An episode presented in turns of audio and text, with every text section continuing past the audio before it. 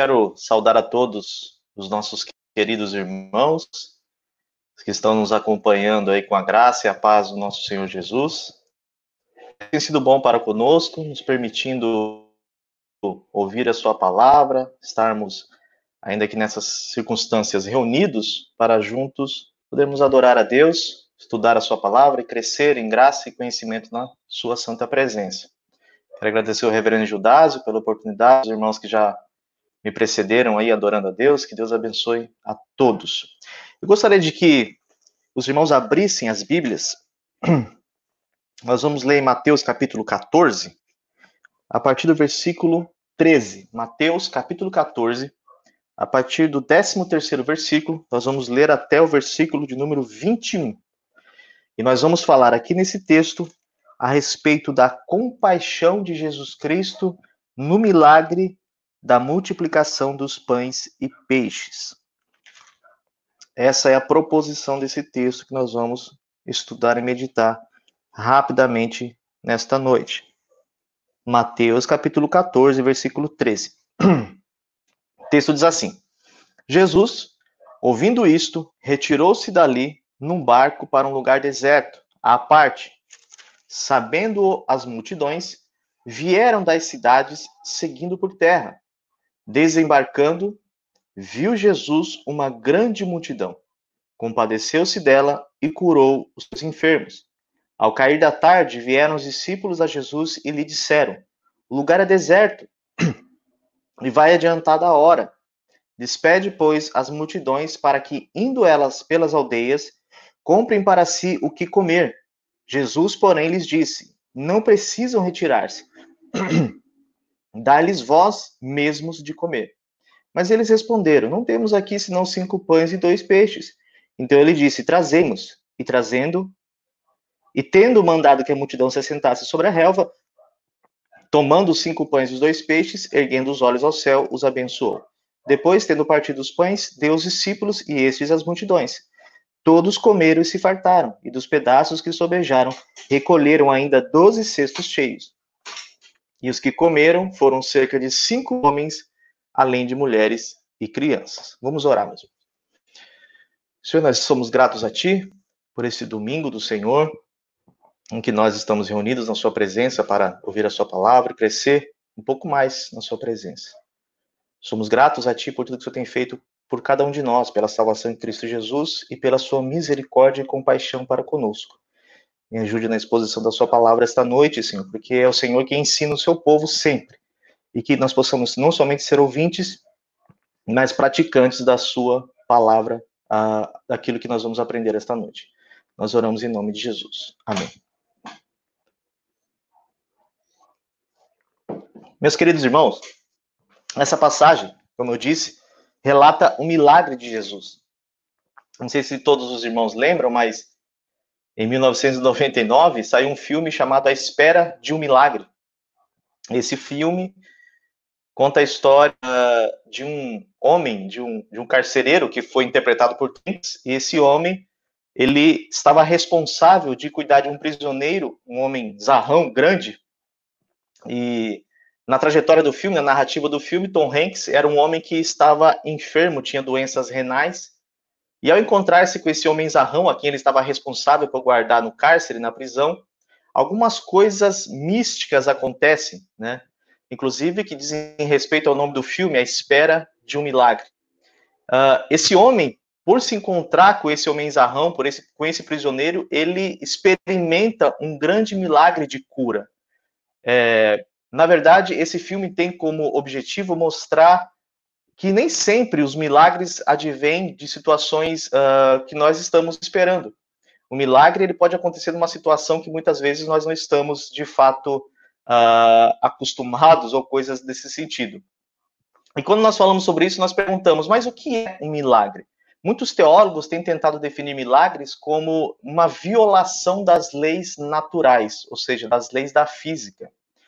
Tem um teólogo chamado John Frame que já acha que esse, esse conceito, essa definição, não é a melhor definição para milagre, porque ele acredita que milagres nada mais são do que manifestações extraordinárias do relacionamento pactual de Deus. Por que, que ele diz isso? Porque ele acredita que a própria providência de Deus na criação, em alguma medida, ela já é miraculosa. Porque quem poderia criar todas as coisas? Quem poderia manter todas as coisas como elas são? Uh, e como esta realidade, na verdade, se manifesta, se não Deus poderoso. Porém, segundo John Frame, Deus, vez ou outra, ele não poderia violar as, as suas próprias leis, porque ele é o grande legislador. Então, ele manifesta a sua providência uh, de uma forma extraordinária. Ou seja, nós estamos acostumados com a providência ordinária de Deus, mas vez ou outra, Deus manifesta o seu poder de uma forma extraordinária. Então, para John Frame, uh, os milagres nada mais são do que manifestações extraordinárias da providência pactual de Deus. E esse texto que nós lemos aqui, meus irmãos, Algumas considerações precisam ser feitas antes de nós entrarmos basicamente nas lições que ele, que ele pode nos ensinar. A primeira delas é que esse texto aqui ele deve ser interpretado historicamente. Quando nós falamos de milagres, há uma tentativa da teologia moderna, especialmente a teologia liberal, em pegar textos como esse e é, se é que eu posso dizer assim, mas tirar o, a, a narrativa histórica desse texto, querendo tirar apenas lições morais e, e, e, e coisas nesse sentido da passagem. Mas quando nós olhamos para as escrituras, principalmente em textos como esse, que, Deus revela os seus milagres, faz grandes milagres, nós devemos olhar sempre de maneira histórica, não somente esses do Novo Testamento, mas todos os milagres que nós encontramos nas Escrituras. A segunda consideração é que esse milagre, especialmente da multiplicação dos pães e peixes, é o único milagre, juntamente com a ressurreição, que todos os evangelistas eles fazem a narrativa. É o único milagre, juntamente com a ressurreição, que Mateus, Marcos e Lucas e João descrevem. Há alguns evangelhos que falam respectivos milagres, mas outros não narram principalmente João, que tem uma característica diferente, mas esse milagre aparece em todos os evangelhos. Isso se dá porque, por certo, para os cristãos primitivos, essa narrativa tinha uma certa importância. Não só para mostrar, preste atenção nisso que eu vou falar, irmãos, não só para mostrar essencialmente a messianidade de Cristo, porque quando Cristo fazia milagres, o objetivo principal era mostrar que ele de fato era o filho de Deus e que de fato ele era o Messias. Mas esse texto aqui, especialmente, tem um objetivo uh, secundário, se é que nós podemos dizer assim, de mostrar a compaixão pactual de Deus na pessoa de Jesus Cristo. O versículo, se os irmãos observarem, observarem o versículo 14, a Bíblia diz que Jesus compadeceu-se da multidão. E nós aprendemos uma lição preciosa já aqui, em princípio, que a verdadeira compaixão de Deus, ela não é, é meramente teórica, Deus não está na janela da eternidade olhando para a humanidade com seus problemas e dificuldades e Deus tem uma compaixão emotiva ou teórica. Não, a Bíblia diz que Deus, por ser compassivo, ele envia o seu filho, esse homem encarnado, esse, esse, esse Deus encarnado, ele entra na história da redenção e ele se relaciona com a humanidade, manifestando a sua paixão. Olhando para esse texto, meus irmãos, nós podemos dividir ele, ele em três partes. Se os irmãos observarem, do versículo 13 ao versículo 14, nós vamos ver Jesus manifestando a sua compaixão no sofrimento humano. Jesus cura as enfermidades das pessoas.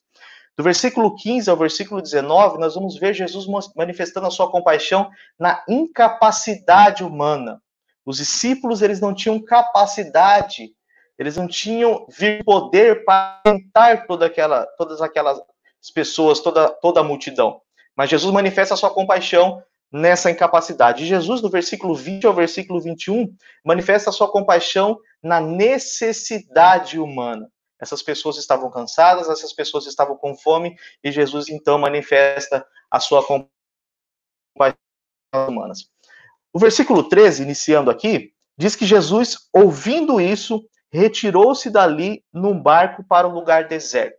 Esse ouvindo isto deve estar conectado com o contexto. O que aconteceu antes de Jesus ouvir essas palavras?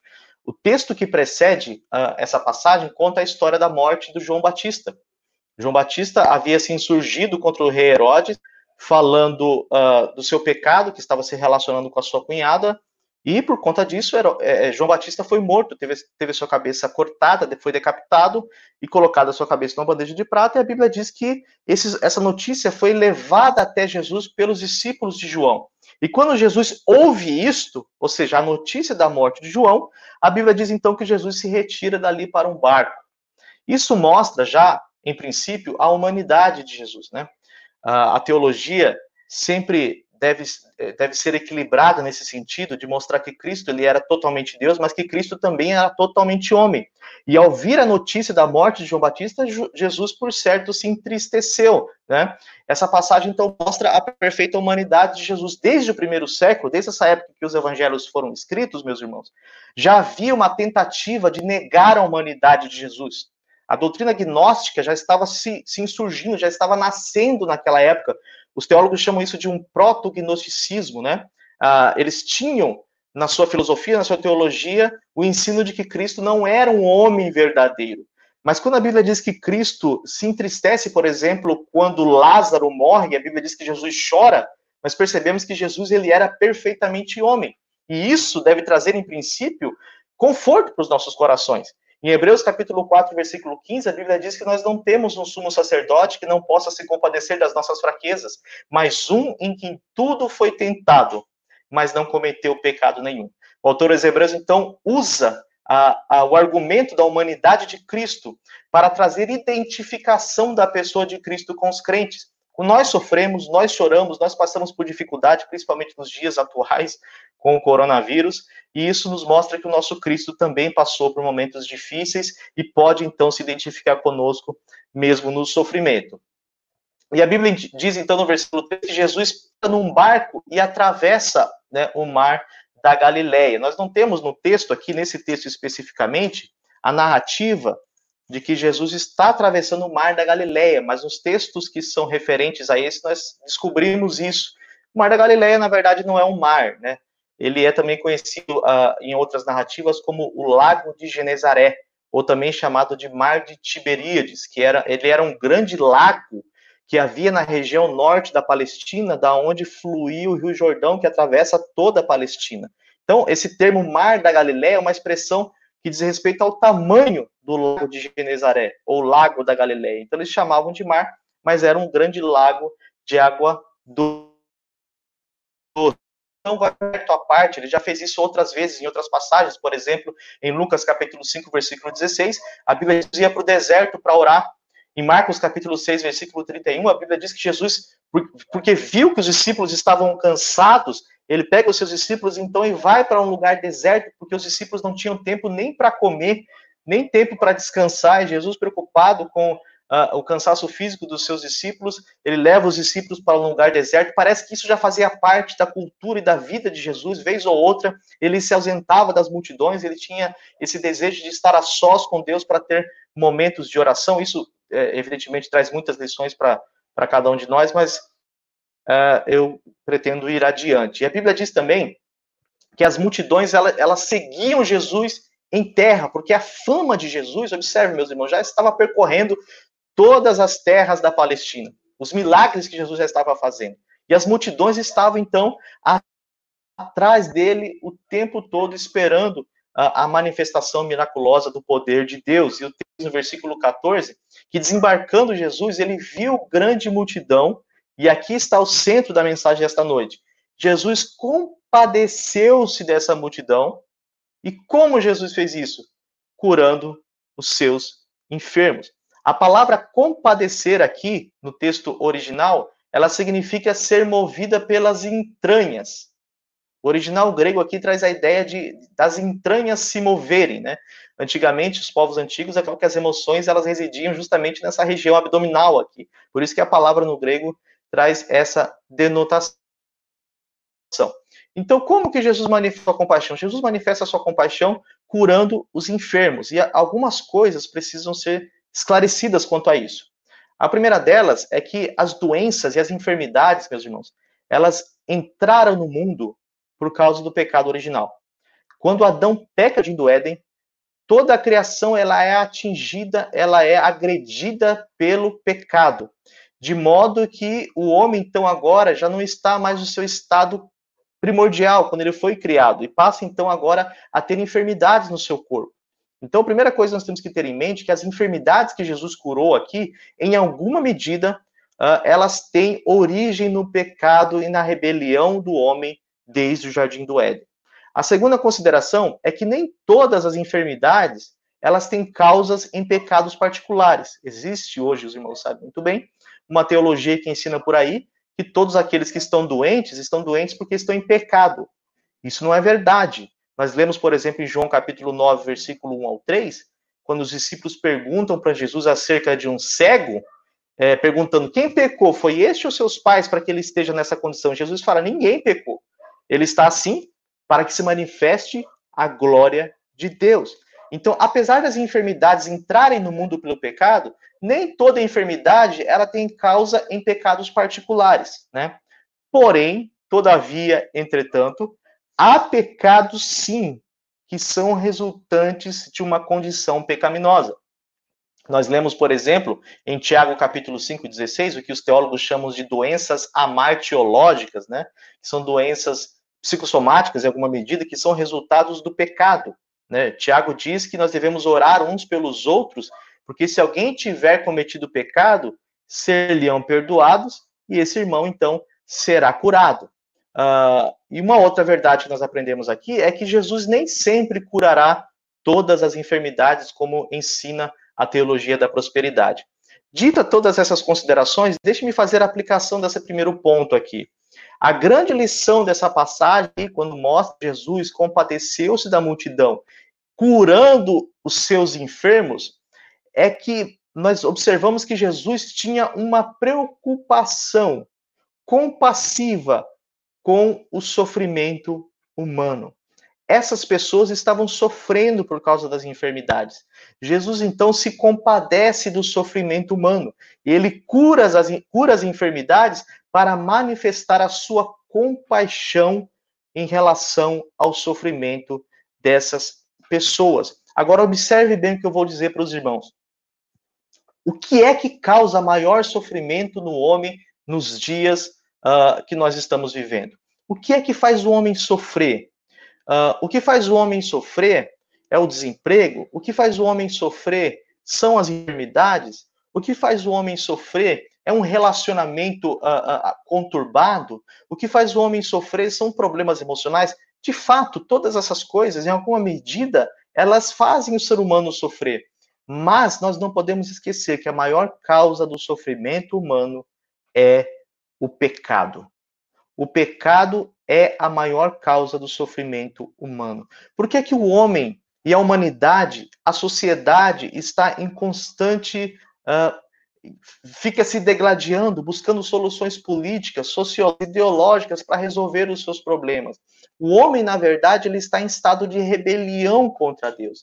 E é o pecado que, sem dúvida nenhuma, é a maior causa do seu sofrimento. Lamentações, capítulo 3, versículo 39, Jeremias vai dizer assim: do que o homem se queixa? Queixe-se cada um dos seus pecados. O pecado é a causa do sofrimento humano. E a Bíblia diz que Jesus se compadece da condição dessas pessoas, e nós podemos extrair uma lição nesse sentido, para dizer que Cristo se compadece do sofrimento que o pecado causa na sociedade.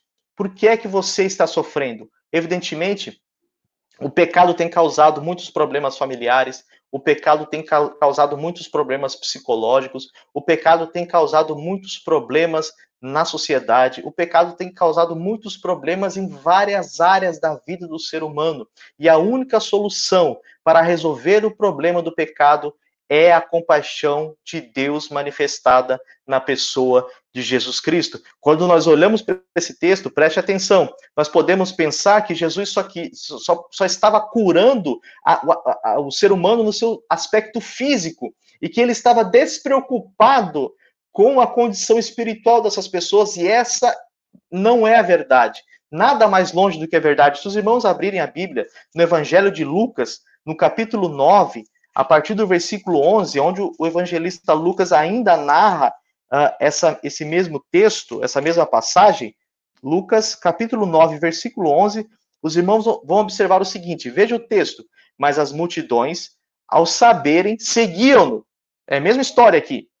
Acolhendo-as, falando de Jesus, acolhendo-as, falava-lhes a respeito do reino de Deus e socorria os que tinham necessidade de cura. Aqui em Lucas nós temos uma revelação mais completa do que Jesus estava fazendo. Ele não estava simplesmente preocupado com a restauração física dessas pessoas, mas Jesus estava preocupado com a condição espiritual delas.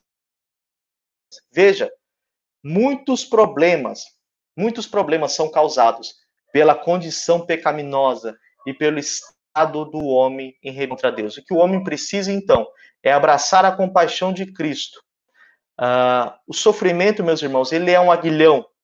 O pecado, na verdade, ele é um aguilhão. Muita tristeza. Muitas vezes, eu falei hoje na escola dominical, muitas vezes nós somos assombrados pelos pecados que cometemos. O pecado ele é um fardo pesado para o ser humano. O pecado ele é a causa de muitos dissabores nos relacionamentos familiares. O pecado ele é de fato o que a teologia vai, chamar de fator parasitário. Ele é o fator antitético da humanidade. Tudo que o homem toca por conta do pecado vira ídolo. Jonas Madureira tem uma frase muito interessante a respeito disso, e ele diz que uh, o drama da humanidade é o drama de Midas. Midas era um personagem da mitologia grega que tudo que ele tocava virava ouro. Né? E o homem, na sua condição pecaminosa, tudo que o homem coloca no seu coração acaba virando o ídolo. E que o homem precisa, na verdade, é da compaixão de Deus manifestada na pessoa de Jesus Cristo. Então, nós vemos aqui nesse texto a primeira lição, que Jesus manifesta a sua compaixão, preocupado, assim, com os nossos sofrimentos. A segunda lição, meus irmãos, está do versículo 15 ao 19, onde nós vemos Jesus mostrando a sua compaixão da incapacidade humana. O versículo 15 diz que ao cair da tarde, em torno de 5 horas da tarde, Uh, os discípulos vieram até Jesus e disseram: o lugar é deserto e já vai adiantada a hora. Despede as multidões para que, indo pelas aldeias, comprem o que comer.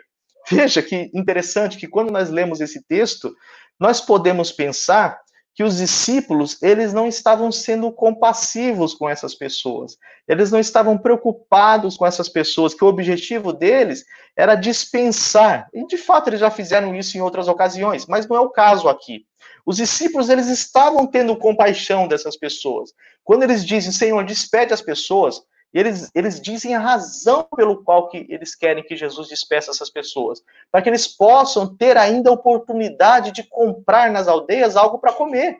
Então, de certo modo, os discípulos eles estavam sim tendo compaixão dessas pessoas. A grande questão aqui, meus irmãos, e isso é emocionante de pensar, é que os discípulos eles estavam preocupados, porém eles eram impotentes para resolver o problema dessas pessoas elas estavam com fome, elas estavam cansadas, uh, e esses discípulos não podiam fazer nada. E é interessante que Jesus disse assim: Jesus, o texto diz: Jesus, porém, lhes disse no versículo 16: Dai-lhes vós mesmos de comer. Jesus desafia os discípulos aqui. Eu acho isso interessante, porque nós aprendemos aqui algo a respeito da responsabilidade humana. Uh, às vezes nós estamos em alguma dificuldade, nós estamos passando por algum momento que nós vemos que nós somos incapazes de resolver, e nós temos a tendência de uh, deixar isso sempre nas mãos de Deus. Isso, a grosso modo, não está errado. Porém, nós esquecemos que existem verdades na Bíblia que devem ser entendidas como um todo. Nós encontramos que Deus ele é soberano e ele governa todas as coisas. Ele é o grande rei que, pela sua providência, ele governa todo o universo mas encontramos também, muitas vezes no mesmo versículo, a doutrina de que o homem é responsável diante de Deus e ele deve tomar algumas posturas. Hernandes Dias Lopes vai dizer: nós devemos trabalhar como se tudo dependesse de nós e esperar como se tudo dependesse de Deus. Jesus estava dizendo: dá-lhes voz de comer. Ou seja, o que, que vocês podem fazer por isso? Diante do problema, qual é a medida que vocês podem tomar para resolver? Resolver esse problema? E eles responderam: Senhor, nós não temos aqui senão cinco pães e dois peixes. Meus irmãos, o que eles estavam dizendo era o seguinte: Senhor, nós somos incapazes de resolver esse problema. Nós não temos força, nós não temos habilidade, nós não temos virtude, nós não temos potencial para resolver essa necessidade. E aí então o texto diz que Jesus mandou que as multidões se assentassem em terra ou na relva, e ele tomou os cinco pães que foram entregues nas mãos deles e os dois peixes, e a Bíblia diz que ele ergueu os olhos aos céus e abençoou. No versículo diz que Jesus abençoou os cinco pães e os dois peixes. Jesus já fez isso outras vezes. Em João, por exemplo, no capítulo 11, versículo 41, na ressurreição de Lázaro, a Bíblia diz que Jesus levanta os olhos aos céus e ora ao Pai, dizendo: Pai, eu sei que sempre me ouves. Em João também, capítulo 17, versículo 1, na oração sacerdotal, Jesus também levanta os olhos aos céus uh, para orar por aqueles a quem Deus, o Pai, havia lhe dado. Então parece que Jesus tinha esse costume de levantar os olhos aos céus para orar, e isso demonstrava a sua submissão ao Pai, às ordens do Pai, aos mandamentos do Pai. Cristo era um filho, de fato, obediente. E aqui nós aprendemos nessa passagem, meus irmãos, que a vida cristã, ah, ela não está pautada na capacidade humana. Cristo, nesse texto, demonstra a sua compaixão na incapacidade dos discípulos resolver aquela situação. Nossa vida não está pautada na nossa capacidade. Não é a nossa capacidade que atrai as benesses de Deus para nós. Não é a nossa capacidade uh, uh, que persuade a Deus acerca da nossa salvação. Não é a nossa capacidade que, em alguma medida, agrada a Deus no nosso relacionamento pactual com Ele. Não é isso que a Bíblia ensina. A Bíblia diz que a nossa vida ela está pautada como esses pães e esses peixes uh, na bênção de Jesus. O que nós precisamos, irmãos, é da bênção de Jesus. Nós precisamos da compaixão de Cristo manifestada nas nossas necessidades. Veja que Jesus não precisava dos discípulos aqui para fazer esse milagre, mas a Bíblia diz que depois que ele abençoou os pães e os peixes, ele entregou esses pães e os peixes nas mãos dos discípulos. É, ele abençoa, ele entrega nas mãos dos discípulos para que os discípulos entreguem para, entreguem os demais, e o milagre então acontece na mão dos discípulos. Mas veja que coisa interessante aqui nessa passagem. O que, que nós aprendemos aqui, nesse segundo ponto? Que Jesus manifesta a sua compaixão na incapacidade humana. E aí, mais uma vez, eu pergunto para os irmãos: qual é a maior incapacidade humana em seu relacionamento com Deus? Evidente que o ser humano ele não pode se salvar. O ser humano ele não tem capacidade de salvar a si próprio. Esta é a condição do homem. Eu não sei, você que está me ouvindo aí, não sei se você já depositou a sua fé em Jesus Cristo, mas o que a Bíblia ensina é que o homem, ele é escravo do pecado. O homem, ele está preso, uh, ele está amarrado nessa condição de rebelião contra Deus, de modo, como disse o próprio profeta, que ao Senhor pertence a salvação. O homem ele não tem força, habilidade espiritual. Como diz Martim Lutero, o homem nasce escravo do pecado, essa condição, de modo que ele não pode agradar a Deus pelas suas próprias obras. O profeta Isaías vai dizer que as nossas melhores obras diante de Deus elas são como trapo de imundícia. O homem ele é incapaz de se redimir. De modo que a Bíblia diz que quando Cristo morreu na cruz, o véu se rasgou de alto a baixo, demonstrando a misericórdia de Deus, que procede de Deus para o ser humano, porque o homem ele não pode atingir o finito, não pode compreender o, o infinito. O finito não pode alcançar o finito. O homem na condição de pecado, ele não pode agradar a Deus. Essa é a verdade mais desesperadora na qual o homem está inserido. Nós não podemos nos salvar cinco pães e dois peixes na mão de um homem pecador, eles não são absolutamente nada mais, meros cinco pães e dois peixes.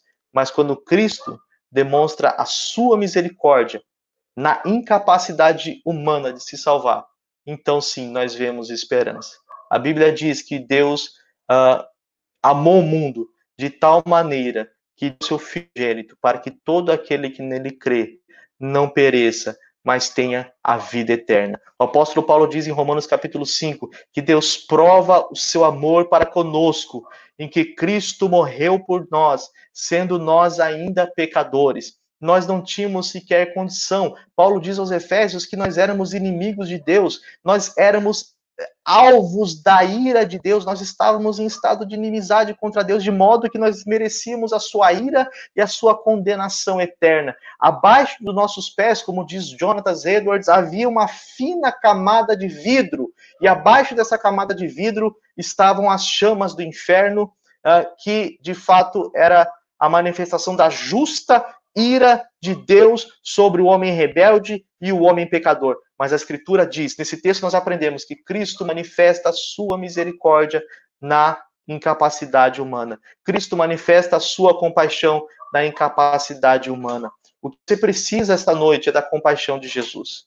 O que você precisa esta noite é da misericórdia do Senhor revelada na pessoa de Jesus Cristo. Não há, não há solução para o problema da sociedade. Não é, não são ideologias políticas que podem resolver o problema do pecado. Não são pensamentos filosóficos que podem, ah, mesmo que sejam em alguma medida paliativos para suplantar, para enganar a mente humana, a condição humana. Todas essas coisas elas são ineficazes para trazer salvação para o homem. O que o homem precisa é da graça de Deus, da compaixão de Deus manifesta na misericórdia, na pessoa e na obra de Jesus Cristo. Isso é importante, porque muitas vezes nós recebemos a notícia, e essa é a notícia do Evangelho, de que nós estamos em rebelião contra Deus, a humanidade está em rebelião contra Deus. E isso causa um, um desespero né, no coração do homem. Mas a Escritura diz que Cristo manifesta sua compaixão na incapacidade do homem. Nós não temos capacidade de nos salvar mas Jesus manifesta a sua misericórdia e a sua bênção quando ele faz isso por nós na cruz do Calvário.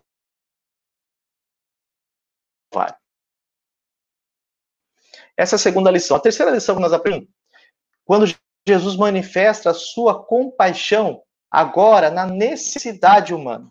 Mateus ele mostra nesses últimos versículos três informações.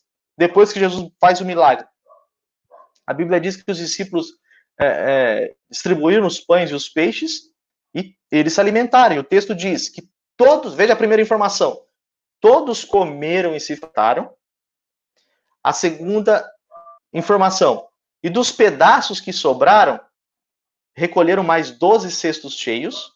E a terceira informação, e os que comeram foram 5 mil homens, além de mulheres e crianças. Nós temos que incutir na nossa mente quando um autor bíblico descreve essas narrativas, eles fazem essas descrições, eles não fazem isso à toa. Mateus, quando ele diz que todos comeram e se fartaram, que sobraram 12 cestos cheios, e que quem comeu foi mais de 5 mil homens, fora mulheres e crianças, ele tinha objetivos. Né? Quando, por exemplo, ele diz todos comeram e se fartaram no versículo 20, a, a expressão se fartaram aqui, olha que coisa interessante, é colocada de propósito para dizer que essas pessoas comeram não pouco. Uh, por certo, eu tinha alguns ali que eram pessoas que comiam bastante, né? Sempre tem no meio da multidão pessoas que comem bastante. E Mateus faz, faz, faz isso de propósito. Ele diz que as pessoas não só comeram, eles comeram e se fartaram. Ou seja, eles comeram em abundância, eles comeram bastante. E por que, que Mateus faz isso? Ele não somente diz que as comeram e se fartaram, ele diz que dos pedaços que sobraram, ainda recolheram 12 cestos cheios. Provavelmente o número 12 está ligado ao número dos, dos discípulos, dos apóstolos, que posteriormente seriam chamados apóstolos. Como foi entregue nas mãos deles, eles foram distribuindo, talvez sobrou o número de referente ao número dos apóstolos naquela ocasião. Mas veja que não, eles não só comeram e se fartaram, como ainda sobrou 12 cestos cheios.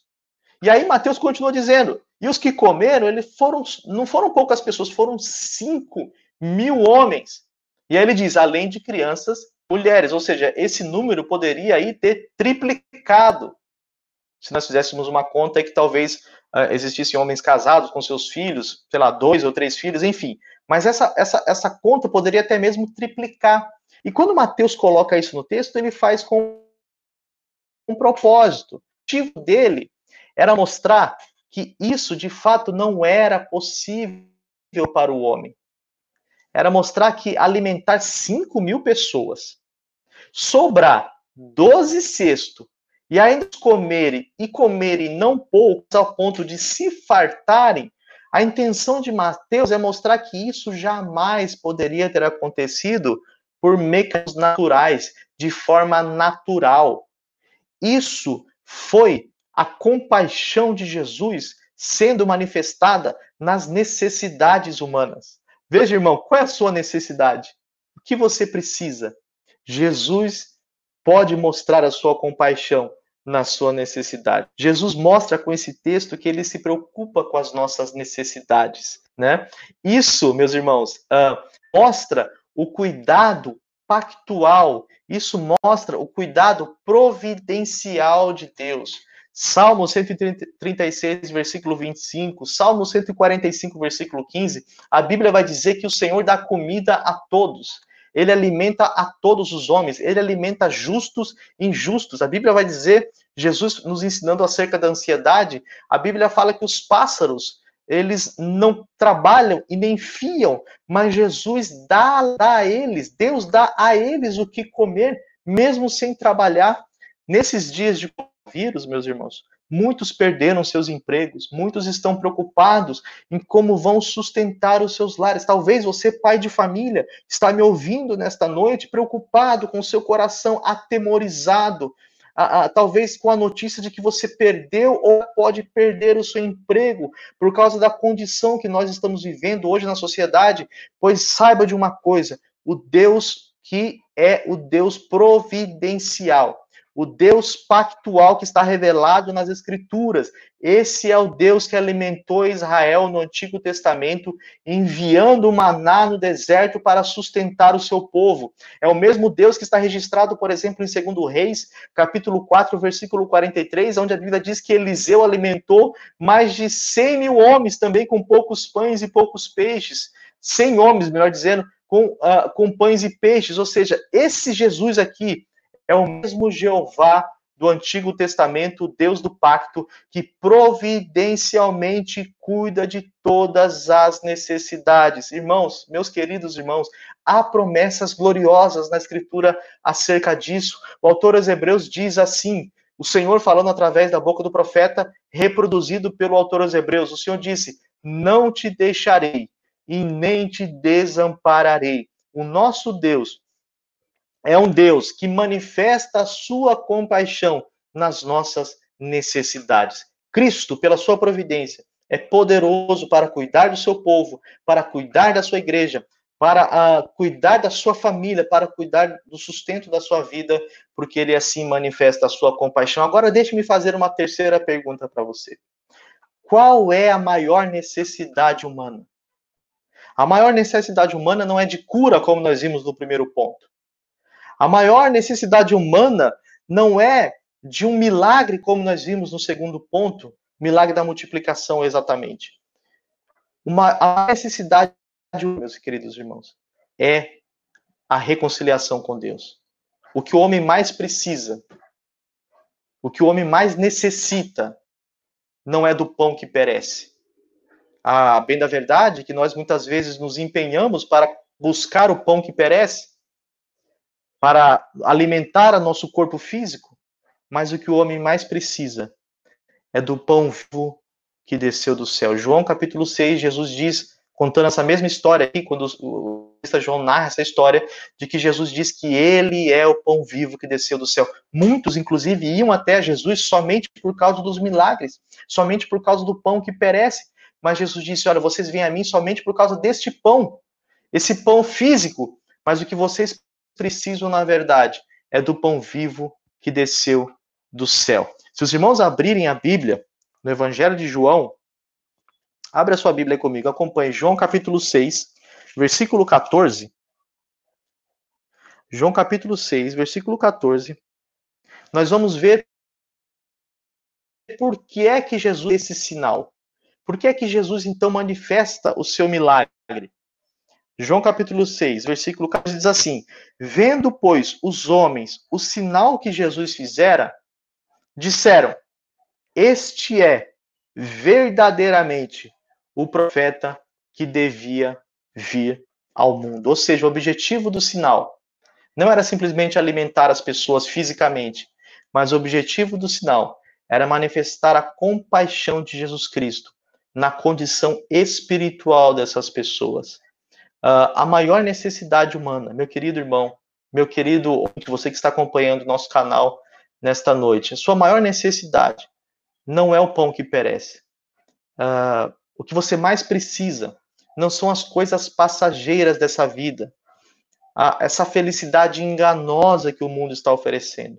A compaixão de Jesus é manifesta, trazendo vida e vida em abundância. Nós aprendemos então com esse texto três lições preciosas: que Cristo manifesta sua compaixão no nosso sofrimento, que Cristo manifesta sua compaixão na nossa incapacidade e que Cristo manifesta sua compaixão na nossa necessidade.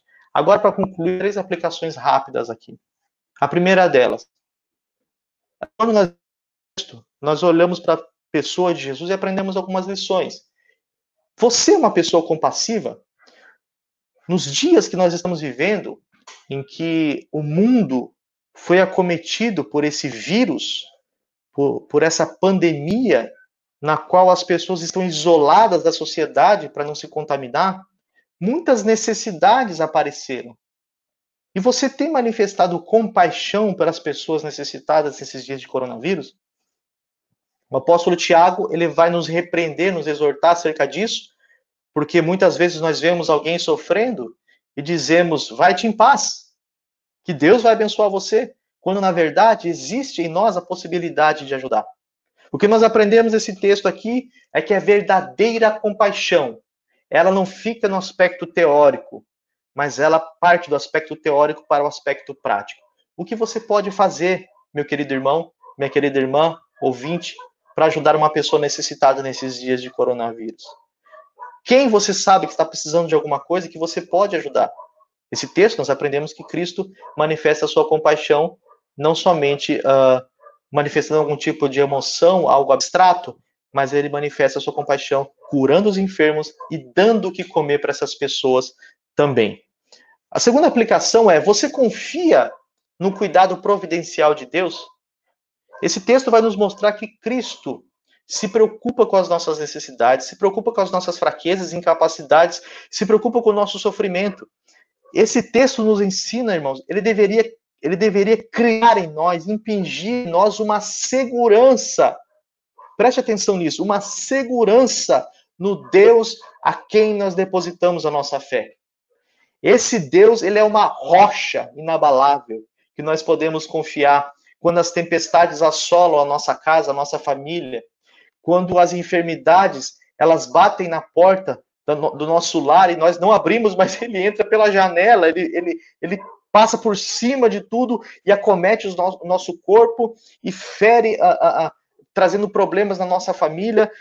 Deus é rocha sólida em quem nós podemos confiar. Esse texto mostra que Deus cuida do seu povo, que Deus ele é o Deus do pacto do Antigo Testamento e que se revela em Cristo no Novo Testamento. Dá o pão para o seu povo quando o seu povo está no deserto, que sustenta o seu povo nos dias mais terríveis, mais escuros, mais tenebrosos e mais assustadores que nós possamos enfrentar. Irmãos, deixe-me dizer uma coisa para você que está me ouvindo. O Deus a quem você depositou a sua fé ainda está sentado no trono, ele está governando esse mundo, por mais que as coisas pareçam caóticas, por mais que as coisas pareçam confusas, por mais que você esteja cheio de incertezas no seu coração, a Bíblia revela um Deus assentado no seu trono de glória, e os serafins estão acima dele clamando: Santo, Santo e Santo é o Senhor dos Exércitos, e toda a terra está cheia da sua glória. É esse Deus que fez um pacto com seu povo e que cuida providencialmente do seu povo. Nós temos que confiar nessa verdade. Uma terceira lição que nós aprendemos aqui para concluir: você abraçou a compaixão salvadora de Jesus? Você que está me ouvindo esta noite, que talvez não, este, não tenha entregado o seu coração a Jesus, ou talvez você até de alguma maneira já se relaciona com a igreja, você já visita uma igreja, já visitou uma igreja, você assiste os sermões pela internet, você de alguma maneira inclina para essas verdades de Deus. O Senhor está mostrando aqui, neste texto, que ele tem sido compassivo com você.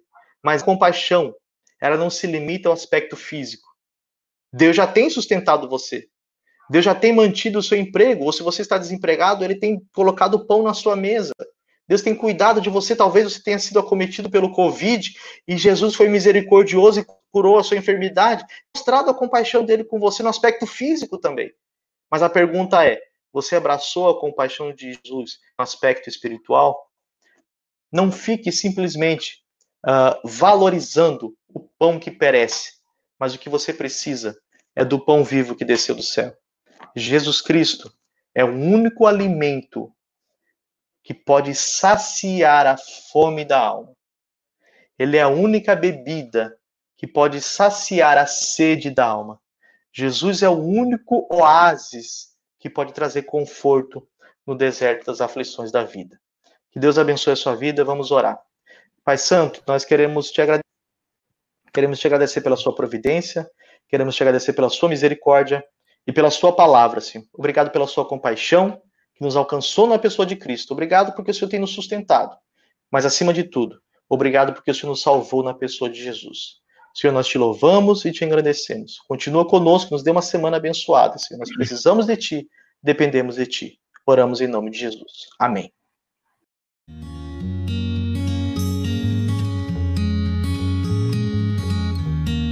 Igreja Presbiteriana do Parque São Domingos Rua Homero Salles, 1014, Parque São Domingos.